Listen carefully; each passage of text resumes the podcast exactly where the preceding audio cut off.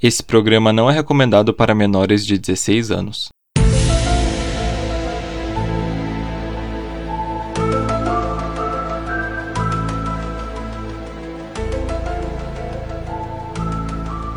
Nos anos 70, um grupo de crianças viveu uma história digna de um filme de aventura, quando um estranho objeto começou a aparecer em uma pequena vila no Japão. Seria esse um dos maiores casos da ufologia japonesa ou tudo não passou de uma brincadeira de criança? Esse é o podcast Clube dos Detetives. Eu sou a Patrícia. E eu sou Rodolfo e hoje nós vamos falar sobre o mistério do OVNI de Kera. Agora fiquem com os nossos recados e a gente já volta.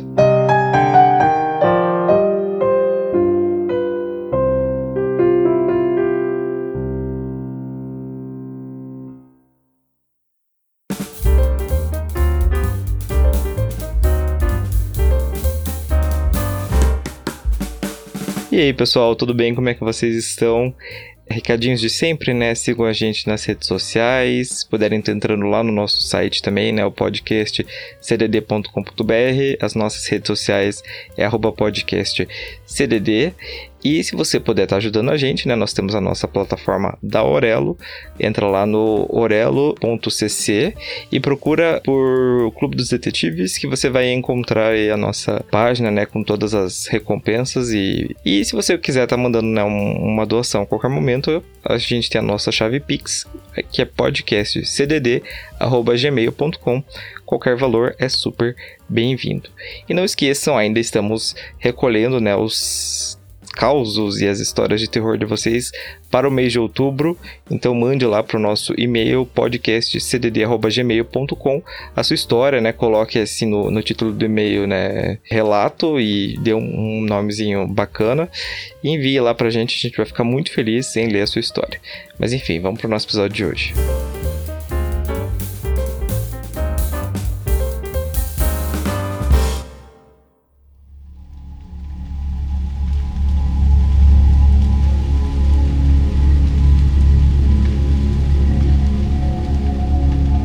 Caso aconteceu em Kera, uma vila que fica localizada na prefeitura de Koshi, no sul do Japão. O local chegou a ter ali os seus 4 mil habitantes, mas com o tempo e a diminuição da população, a vila acabou sendo incorporada e passou a ser uma região dentro da cidade de Koshi.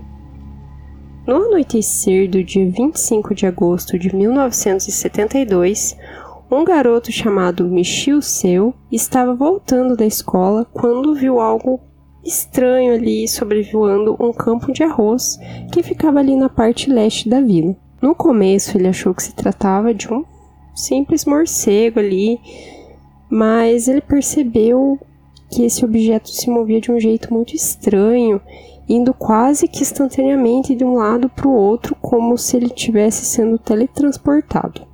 Depois de voltar para casa, ele contou sobre o que ele tinha visto para um amigo chamado Hasu Mori. Esse amigo contou para o irmão, o Hiroshi, e os três decidiram ir até o campo de arroz junto com mais um amigo chamado Kei Ojima. Eles ficaram lá por mais ou menos uma hora, até que o Michio ele viu o objeto sobrevoando o campo e pousando a cerca de 400 metros deles. Então as crianças correram até lá e elas viram um pequeno objeto metálico, parecia ser uma, uma cartola, um chapéu, e ele emitia uma luz prateada. O Hiroshi decidiu chegar um pouco mais perto do objeto e ele estava indo com a mão assim para tocar, quando de repente a luz mudou para um azul cintilante e eles ficaram com muito medo e saíram correndo. Depois que eles né, se acalmaram, eles decidiram voltar para o local 30 minutos depois, mas quando eles chegaram lá, o objeto já tinha sumido. As crianças ficaram tão entusiasmadas com aquele evento que decidiram sair todas as noites procurando esse objeto. Uma semana após esse primeiro avistamento, pouco depois das 8 da noite, os quatro meninos e mais um amigo, o Keiyoko Fujimoto, viram um objeto brilhante aparecer no campo de arroz. Então, os garotos estavam com uma câmera e conseguiu tirar uma foto. Eles chegaram cerca ali de 10 metros da luz e confirmaram que se tratava do mesmo objeto que eles viram na outra noite. Só que dessa vez ele emitia uma luz multicolorida enquanto girava e flutuava levemente para a esquerda e para a direita. Novamente eles ficaram com medo, né? E acabaram ali, desistiram de se aproximar mais e voltaram para casa. Dois dias depois, o Hasu, o Hiroshi e mais um amigo deles chamado Toshiaki Kuzuoka. Sim, gente, é muito nome, são nove crianças no total, mas a gente vai falar né, o nome das crianças que estão né, em determinado momento. Então, assim, não, não precisa se confundir. E se ficar muito confuso, entre lá no nosso site que vai ter a versão escrita. Então, né, esses amigos, eles viram o objeto voando no mesmo local onde ele tinha aparecido da última vez. O Toshiaki, ele conseguiu tirar uma foto e quando ele fez isso, o objeto ele deu uma subida assim muito rápida e deu uma assustada, né, nos, nos garotos e eles decidiram sair correndo de novo. E aí, posteriormente, foram reveladas essas fotos, né, que eles tinham tirado. E a primeira mostrava uma luz brilhante em cima do campo de arroz. E a segunda era um borrão, assim, parecia tinha muito coisas tremidas, né, pouca visibilidade. E aí, segundo né, os relatos, teve uma das outras crianças que não se sabe direito quem, tentou tirar uma foto com uma câmera SLR, que tinha uma qualidade assim muito boa para época. Só que ele não tinha experiência com câmera, então o coitado não sabia que precisava pôr o filme antes de tirar foto. Então acabou que, né, eles tentaram fazer diversas fotos ali, não deu certo. E toda vez que o objeto apareceu, eles tentaram tirar fotos, e mas o obturador da câmera ou não disparava, ou as fotos ficavam completamente pretas ou desfocadas. Parecia que realmente o objeto não queria ser fotografado. Não se sabe exatamente quando, porque os próprios garotos divergem essa data como sendo 19 ou 20 de setembro, mas eles conseguiram capturar o objeto. Nesse dia, eles teriam ido até o campo com mais três amigos que se juntaram às expedições. Seriam esses amigos o Sadao Fujiwara, Iku Higashiyama e o Kiyomitsu Ohara, totalizando as nove crianças que estavam atrás do tão falado OVNI. Quando eles estavam andando perto do local, eles simplesmente encontraram ali o objeto caído. Eles esperaram um tempo para ver se o objeto emitia alguma luz, algum som, mas ele continuou ali parado. Com medo, eles ali conversaram, né, para decidir o que eles fariam e eles decidiram capturar o objeto jogando um pano sobre ele. Eles também jogaram água porque eles acreditaram que aquele objeto era vulnerável à água por não aparecer em dias de chuva. E quem teria capturado o objeto seria o Keiko ou o Hiroshi. Né? Depende aí da fonte também que cada um falou uma coisa. E além do pano e da água, quem pegou o objeto também decidiu bater com um bloco de concreto para ver se a coisa ele mexia, mas ele continuou parado. E eles também ficaram com medo do objeto emitir alguma radiação, então eles fizeram de tudo para não tocá-lo diretamente. Então as crianças ali tinham tudo bem planejadinho para ter o máximo de cuidado ali para o experimento e a curiosidade deles. Eles levaram o OVNI até a casa do Hiroshi e eles ficaram assim observando por vários minutos. Então eles viram que como eu falei, né? Ele tinha um formato de um chapéu, ele era prata, ele tinha uma textura é, meio áspera e as bordas desse chapéu era meio que como se ele tivesse abas curtas, sabe? É, a parte onde põe a cabeça, digamos assim, era maior e a aba era mais, mais curta. E eles também acharam que ele era muito leve para o tamanho dele, então ele era feito de um material bem, bem leve mesmo um dos meninos, né, o Kay, ele resolveu tirar algumas medidas do objeto. Então, essas crianças, gente, elas fizeram toda uma documentação do que, que era né, aquele objeto. Então ele foi lá, mediu e viu que ele tinha mais ou menos 7 centímetros de altura, 18,2 centímetros de diâmetro e pesava mais ou menos 1,4 quilos. Além dessas medidas, eles fizeram diversos desenhos detalhados desse OVNI, mostrando que na superfície tinha um, uma espécie de um desenho assim que parecia umas ondas. Na parte superior das abas tinha sulcos circulares, como se fosse um disco de vinil, assim, aquelas ranhuras. E tinha uma, uma parte de baixo, na parte inferior, tinha uma coisa assim que parecia uma tampa, que tinha alguns pequenos buracos. E depois né, que eles fizeram toda essa medição, eles tentaram desmontar o OVNI. Então eles foram lá, tentaram abrir a tampa, não conseguiram, bateram com várias ferramentas nele, chaves, martelo, fizeram de tudo, também não conseguiram. Eles tentaram serrar a parte de cima, não conseguiram. Eles até tentaram botar fogo no OVNI, mas não deu certo. O negócio ali continuou intacto. O único progresso que eles tiveram foi quando um dos meninos colocou um prego num daqueles buracos que ficava embaixo e bateu. A hora que ele tirou o prego, o prego saiu torto. Só que ele viu que ele tinha conseguido aumentar né, o buraco um pouco. Então eles pegaram uma lupa e olharam, né, conseguiram olhar dentro, e eles viram vários componentes eletrônicos. Eles descreveram como se parecesse o interior de um rádio. Naquela noite, o Hiroshi colocou o objeto em um saco plástico e depois dentro da mochila, fechando com um barbante para garantir que aquilo não escapasse. Porém, pela manhã, o objeto simplesmente tinha desaparecido. Inconformados, eles voltaram ao campo de arroz na mesma noite e viram o objeto lá. Dessa vez, eles não tiveram medo e conseguiram capturar sem maiores problemas. O Hiroshi, o Michio e o Iaso levaram o objeto de volta para casa, tacaram água por aqueles buracos da tampa mas não aconteceu nada. Então eles deixaram o objeto de lado e foram fazer outras coisas ali, se distraíram até que o objeto começou a emitir uma luz na parte de baixo e a emitir um som que parecia um zumbido de cigarra. Para surpresa deles, o buraco que eles fizeram estava tampado por dentro com algo que parecia um algodão. Um dos meninos amarrou um fio pelo objeto levantou no batente da porta. E ele conseguiu fazer com que aquela tampa abrisse milímetros assim. E ele olhou lá dentro, né? É, e rapidamente viu ali que realmente pareciam peças de rádio. E a porta se fechou e eles não conseguiram abrir de novo de jeito nenhum.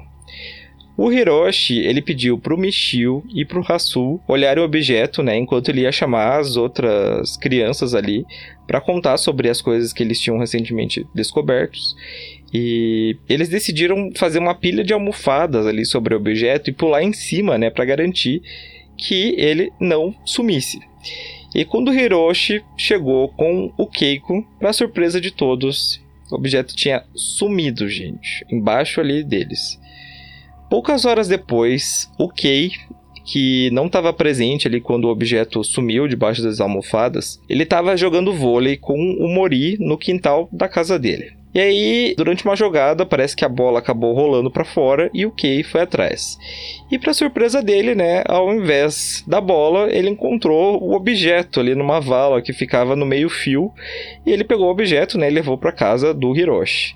E ninguém entendeu nada, né, como que o objeto tinha sumido e tinha ido parar lá. E eles ficaram pensando, né, e se essa coisa aqui sumir de novo? E eles ficaram pensando, né? Será que é o mesmo objeto? O que, que eles fizeram? Eles pintaram assim uma a superfície da borda com um esmalte e também passaram uma caneta a óleo, né? Fizeram tipo uma marcação que era realmente para saber se o objeto, né, desaparecesse e reaparecesse, se era o mesmo. Assim como eles esperavam, o objeto sumiu de novo. O grupo ficou nessa coisa de capturar o OVNI e ele sumir por mais umas cinco ou seis vezes. Eles puderam confirmar que o objeto era sempre o mesmo por causa daquela marca que eles fizeram na borda que continuava ali.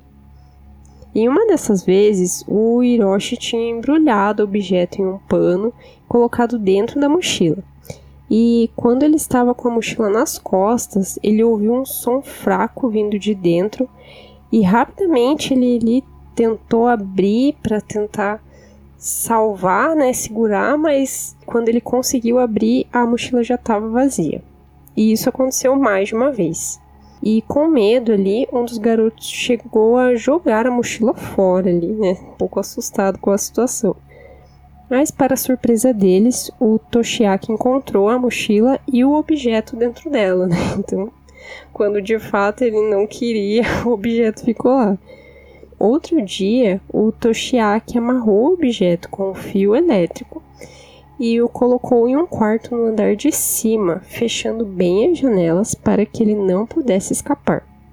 Mas após uma breve saída, ele voltou e não encontrou mais o objeto ali, mesmo com todas as portas e janelas fechadas. Quando ele levou o objeto novamente para casa e deixou dentro da mochila, a sua mãe disse ter visto uma luz estranha dentro dela. A mãe do Toshiaki, né, viu a luz estranha, então eles decidiram, né, pegar o objeto e mostrar para um outro adulto, que no caso era os pais, né, do Keiko.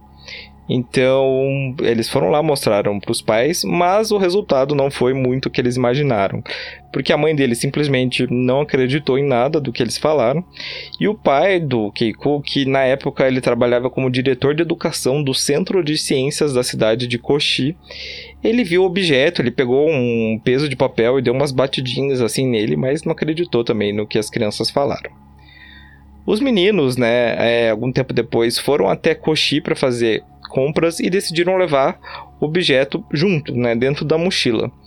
E para evitar uma nova fuga, eles encheram um saco plástico com água e mergulharam o objeto lá dentro e fechou, fecharam todos assim com barbantes.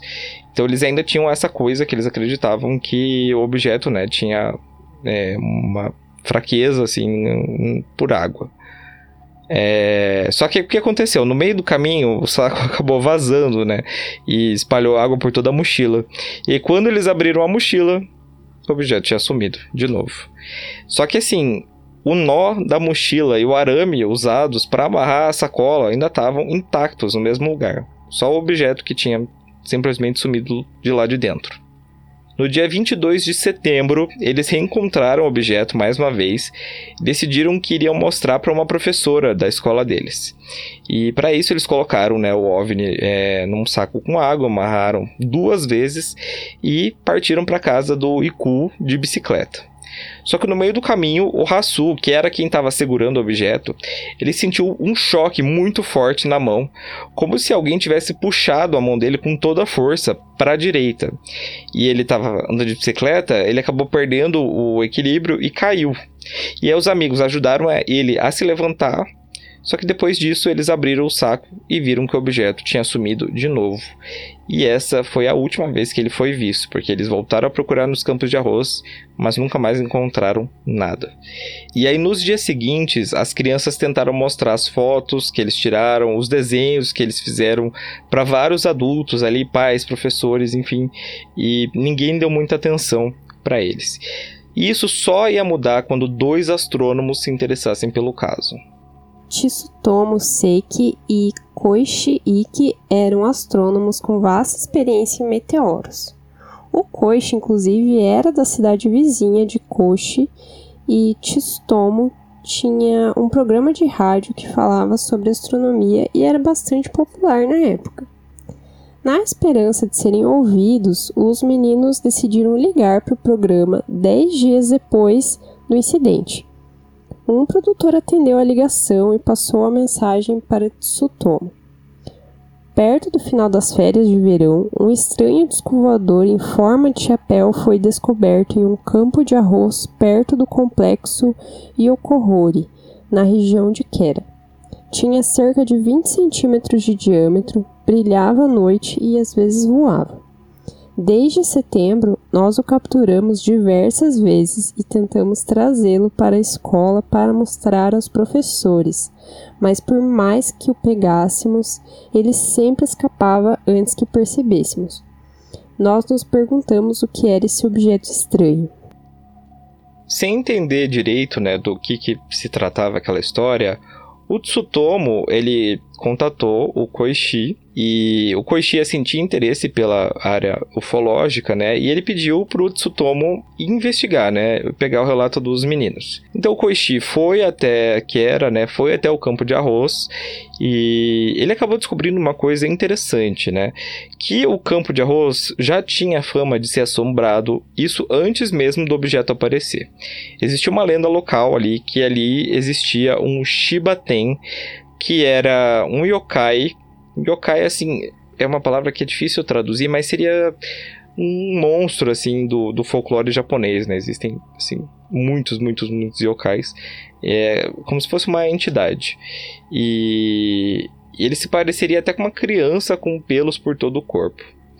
E uma das coisas que o Koichi notou foi que ali perto do campo de arroz existiam muitas luzes ao redor reflexos, luzes da cidade, inclusive tinha vários holofotes enormes de um campo de golfe que ficava ali próximo.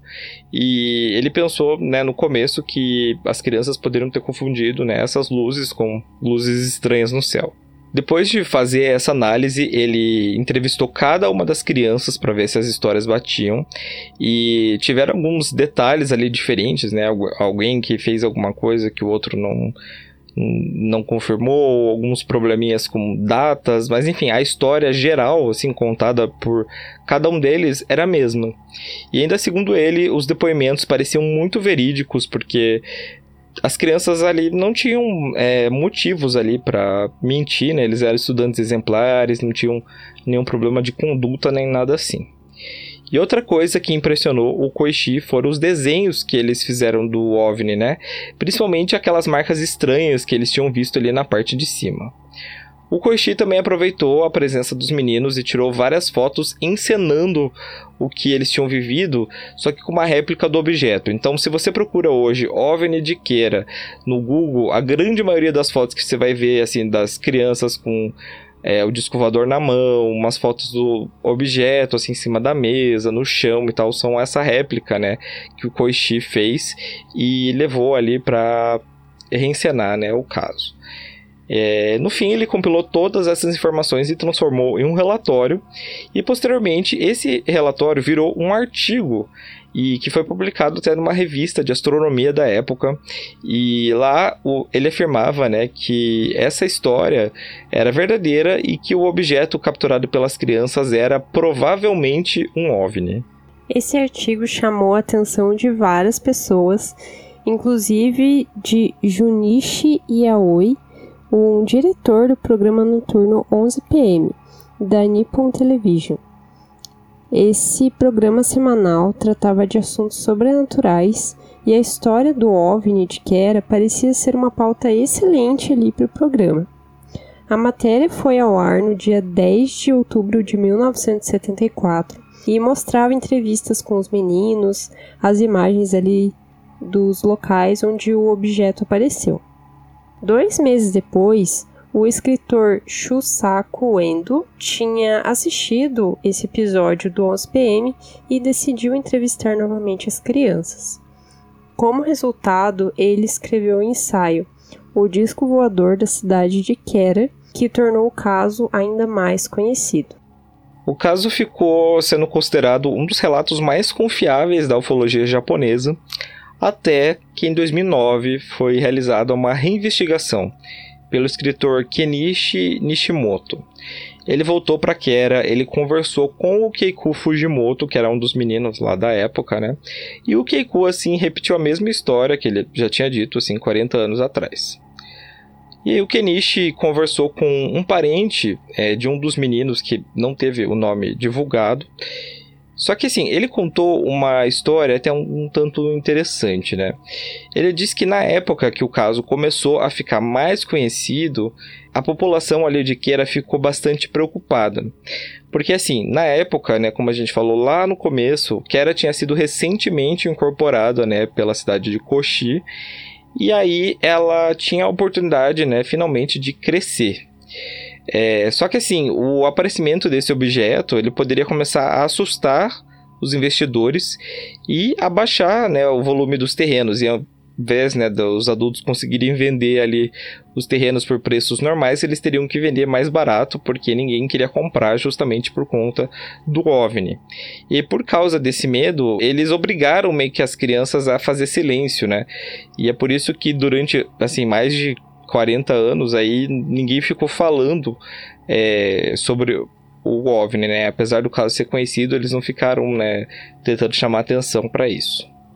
Após todas as suas investigações, o Kenichi deduziu a seguinte explicação sobre o incidente. Segundo ele, apesar do grupo ter nove meninos, a maioria dos acontecimentos ali ocorria com três deles: o Hiroshi, o Yasu e o Toshiaki. O Kenichi disse que seria possível que as crianças tivessem inventado tudo aquilo para chamar atenção e que o OVNI seria ali uma criação dos três, usando peças de rádio, adereços de metal, que tinha ali no aterro sanitário que existia no local.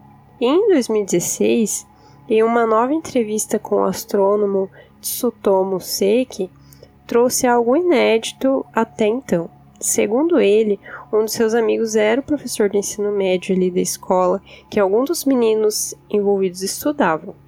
E um dia, uma das professoras que dava aula para eles perguntou: Você pode me dizer se essa história é verdadeira?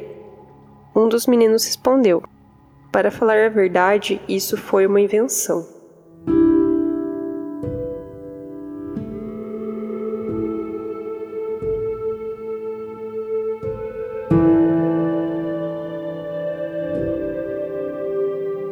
Eu adorei esse caso. Parece um filme da sessão da tarde, bem do estilo que eu gosto, assim, tipo It a Coisa, é, Verão de 84, esse tipo de filme, assim, com, com criança. Eu adoro. Então, assim, eu achei muito legal esse caso, né? Claro, tem a chance de ter sido tudo criação das crianças, tem, mas que trabalho, né? uhum, sim. Então, eu fiquei pensando, eu fiquei muito na dúvida se é verdade ou não pelo seguinte fato, tipo, era uma coisa tão pequena ali nas fotos da, da representação, se vocês virem, parece um brinquedo. E então eu consigo imaginar eu como criança vendo um negócio daquele, indo pedir ajuda para um adulto que tá, sei lá, ocupado, pilhado com um milhão de coisas, e um adulto não dá bola. Né? Tipo, o que aconteceu com eles? E eu pensando, será que isso é uma coisa super simples? E eu acho que é tão simples que pode ser verdade, assim, sabe? Uhum. Eu não sei. É... Mas realmente pode, pode ser, né? Que eles inventaram tudo, ali estavam envolvidos em aventuras de criança ali com muita criatividade e criaram tudo, mas eu achei muito, muito legal. Tem uns momentos que dá um, um nervoso, né? E se aquilo ali dá um, sai um ET, sei lá, e ataca as crianças, as crianças brincando com o negócio, levando a mochila. É um ET minúsculo, né? Tinha que ser. E parece aquele o OVNI, não parece o OVNI do. Sabe aquele episódio do Chapolin que tem o disco girando? Eu, eu acho muito, eu acho muito parecido. Não, e o ETzinho é, sabe? Eu acho que é aquele filme do é, Marte Ataca, que tem um ETzinho dentro da cabeça, né? Que é bem pequenininho? Não, não, não, esse aí é o. Ah, como é que é o nome? Ah, é no MIB, não é? Tem. É um desses filmes clássicos de alienígena, tem um mini ETzinho assim. Eu imaginaria esse dentro do, do OVNI. É o Grande Dave. Lembrei. É, nossa, meu pai adorava esse filme. É o Grande Dave, que eles têm, tipo, é o, o o Ed Murphy é tipo, ele assim, uma pessoa, né? E são várias pessoas, tipo, dentro da cabeça dele, né? Que andam assim. E ele, e ele se comporta, tipo, ele é um alienígena, né? A nave, na verdade, e ele se comporta, tipo, de uma maneira muito doida, assim. Esse filme é bem engraçado. É, mas no MIB também tem, hein? Ah, é. Eu tenho quase. Tem. Eu achei um videozinho aqui. Vou até mandar pra você ver qual que é o ETzinho. Ah, tá. Eu, eu, procurei, eu procurei aqui, sim, eu lembrei. É, realmente. Que ele fica sentadinho, parece o, um, o Transformers do Power Ranger. Ai, gente, eu assistam clássicos de alienígenas, são ótimos. Sim. Mas enfim, e faz muito sentido. o ser verdade, muita coisa encaixa. Porque daí tem a coisa que alguém ouviu as crianças. E quando começou a, a, a crescer, os pais quiseram silenciar as crianças. Porque, ó, vai desvalorizar aqui a região. Vai, né, vai dar problema pra gente. Então, vão ficar de castigo se ficar falando de ET, né? Então, ó, Uhum. Eu acho que era verdade. Uma coisa que eu fiquei pensando, será que, tipo, sim, se for verdade, né, gente? Será que é um, uma raça muito pequena de alienígena, né, que tava ali com o seu pequeno disco? Ou será que isso era tipo uma sonda? Porque tem essa coisa, né, de, de sonda alienígena também, né, que são os objetos bem pequenos e que não são como se fosse uma nave, né? É tripulada e tal. São objetos que não seriam nem tripulados. E eles meio que, tipo, sei lá, fazem scanner, juntam. Tipo um, um drone? É, assim? tipo um drone alienígena. Aqui no, no, no Paraná, eu lembro, quando teve aquele boom do chupacabra, né? Tem um documentário. Eu ainda quero fazer um episódio de chupacabra. Eu, vou, eu tenho uma ideia muito legal para um episódio de chupacabra, mas eu não vou dizer como que eu vou fazer é, para vocês, mas eu tenho uma ideia muito legal. Mas enfim, é, teve o boom do chupacabra, né? Aqui, é, perto de Curitiba, tem uma, tinha uma cidade chamada Campina Grande do Sul, que tinha muito caso. E aí eu tava vendo um documentário sobre os casos e tinha duas crianças, né? Dois irmãos que estavam em casa, assim, e de repente eles viram um objeto como se fosse esse de que era, assim. O objeto deu um rasante, assim, e subiu. E era como se fosse. O menino descreveu, era como se fosse um pires, assim. E daí depois eu fui ver o que os ufólogos falaram, eles, não, porque é uma sonda alienígena que elas vêm fazer. Tipo, como se fosse realmente um, drone, né? Então eu não sei o que, se fosse verdade, se, se é uma sonda ou se é um ET pequenininho. é, faz sentido a sonda, né? Eles estão aí fazendo os experimentos científicos deles com a gente, né? Estão investigando nossas formas de vida, publicando artigo, né? As coisinhas dele. É, lá na, na Universidade Galáxia eles estão lá, não, porque eu fiz um experimento lá na Terra, coletei. Não, eu fico imaginando ainda eles lá, tipo, putz, o meu drone caiu lá, veio uma a criança, pegou, jogou água dentro, tacou fogo, tentou serrar o meu drone de, de milhões. Mas é bom que o drone é bem resistente, né? Olha só a qualidade do material da Universidade Intergaláctica e é... tem investimento, tem investimento. É. E assim, a única coisa que uh, me deixa com o pé atrás é porque realmente, né, a, a, o Hiroshi, o Hasu e o Toshiaki foram os que mais tiveram envolvimento ali, né, no, na história toda. Então, falam que muito do, do, do que aconteceu pode ter sido por uma invenção deles, né? O Michio também, né? Na verdade, foi o primeiro que achou também. E eu tava lendo uma, uma história, assim, é, tem um artigo que eu deixei de referência que é, é, bem completo, né? De um, de um blog que ele traduziu, assim, várias coisas de japonês e tal. E ele falou que, assim, quando a cidade de Kera começou a crescer, é, aconteceu das pessoas que moravam em Quera, né? É, que era uma vila mais humilde, continuaram lá, né? Muitas acabaram vendendo seus terrenos e tal, e foram para outro lugar.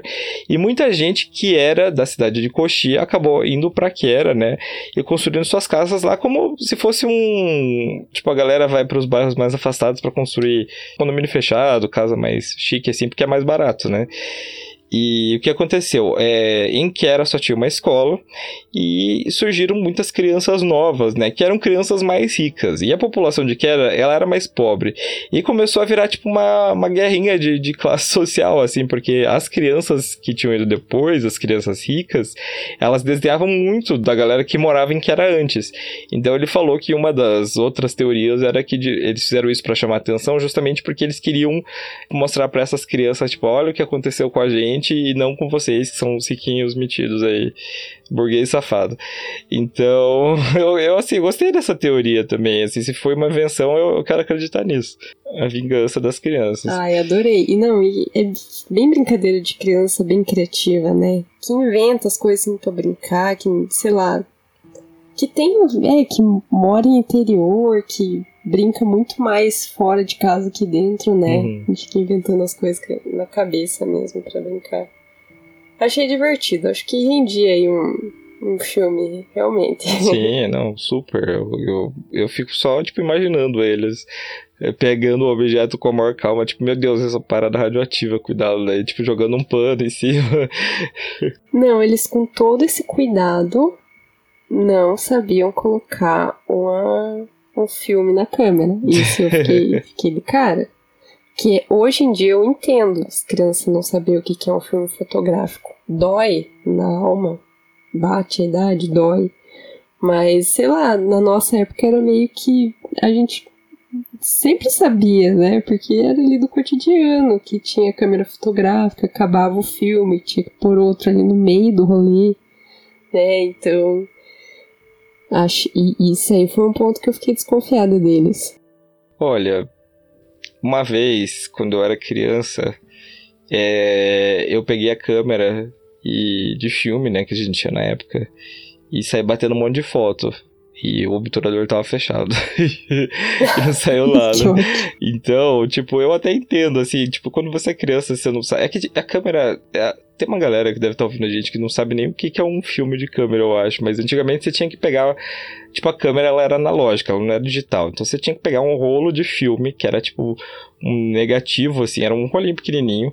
Eles colocavam. Você abria a câmera, colocava dentro, fechava, e você ia bater as fotos. E aí, tipo, se o rolo da câmera tinha 40 fotos, você saía por aí tirando. Você não saía, tipo. Uh, saindo tirando foto igual a gente faz, assim, dentro do ônibus, quer ver uma coisa pro amiguinho, vai lá e tira uma foto. Não, você tinha que chegar no lugar, ficar parado, focar, ver se precisava do flash, daí você batia, tinha que esperar, entendeu? Era todo um ritual para você tirar uma foto antes. Agora, tipo, a gente tira 10 fotos por segundo, né? Mas antes era bem mais complicado. Então, assim, eu não julgo, assim, ele de ter esquecido de botar o filme dentro da câmera. É, pode ser às vezes que sabe, achou que tinha filme, né? E daí só depois percebeu que tava vazio. Não, e às vezes ele podia estar naquela emoção, assim, de meu Deus, o OVNI, sai, sai tirando foto, tudo. Daí, meu Deus, esqueceu de pôr o filme primeiro. É por isso que todas as fotos de OVNI são ruins, né? Sim. Tudo câmera analógica ali, pessoa esquecia o filme no nervoso, né? Esquecia de abrir o obturador e tudo. Não, é, é foto realmente. de OVNI, foto de fantasma, é tudo tremido, pixelado, porque é tipo a galera. Ou, ou ela se assusta muito pra, pra, na hora que vai tirar, né? E faz tudo de qualquer jeito. Ou tem umas teorias, né, que dizem que ah, o OVNI tem uma tecnologia que aí borra a câmera. É, já acho um pouco demais, já, mas enfim.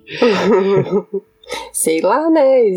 Sobreviveu a água, fogo, a tudo ali, né? Nossa, mas. É... Que não tem um raio laser mágico ali que queima Nossa, filme. mas é uma coisa muito especial, porque uma vez eu li que era tipo. É, era como se eles tivessem um campo de força em volta, assim, que meio que deixava eles mais difíceis de ser fotografados, assim e tal. É, é, mas aí. É forçado, né? Mas... É, aí a gente já tá indo bem longe, assim, mas é o que dizem, né? Importante é que essas crianças se divertiram. Bastante, pelo visto. e ninguém morreu, ninguém. Olha só, um caso sem morte, sem doenças radioativas. Né? Foi divertido. Mas enfim, gente, esse foi o caso de hoje. Todas as fontes utilizadas vão estar aí na descrição. Não deixem de seguir a gente nas redes sociais, né? E de apoiar a gente, se vocês puderem, né? Pela plataforma da Aurelo ou pela nossa chave podcastcdd.gmail.com. E nos digam aí o que vocês acharam desse caso, se era verdade das crianças, se não eram. E enfim, a nossa reunião fica por aqui. Nos vemos na semana que vem.